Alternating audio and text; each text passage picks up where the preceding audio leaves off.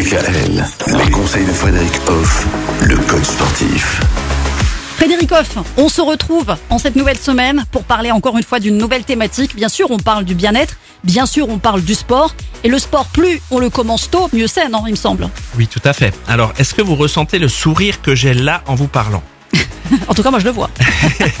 Moi aussi. Alors, pourquoi est-ce que j'ai ce grand sourire Parce que évidemment, un corps est fait pour bouger et pourquoi est-ce qu'il bougerait pas dès le début quoi? La vie euh, vous accompagne, le corps évolue et tout, donc il faut lui amener du mouvement. L'enfance est essentielle puisqu'on se construit durant l'enfance. Donc évidemment qu'il faut amener au corps ce qui lui correspond au moment où il en a besoin. Donc c'est important de bouger durant l'enfance. Et est-ce que c'est important, par exemple, de faire euh, du baby gym? Est-ce que déjà ça, par exemple, pour les bébés, tiens, les tout petits, c'est une bonne chose de commencer avec ça? C'est une des solutions euh, pour entrer dans l'activité physique et en plus pour combattre certaines peurs qui sont liées au corps euh, naturellement, on va dire. Conscientiser finalement un peu son corps et Amener des bons messages. Il n'est pas rare qu'une naissance se fasse dans l'eau, par exemple. De plus en Oui, plus de vrai. femmes décident d'accoucher dans l'eau.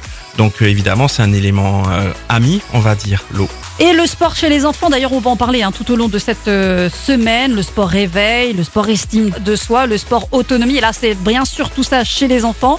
Et puis, apparemment, même avant la naissance. Oui, tout à fait. Faut s'y prendre un temps. À demain. Retrouvez l'ensemble des conseils de DKL sur notre site internet et l'ensemble des plateformes de podcast.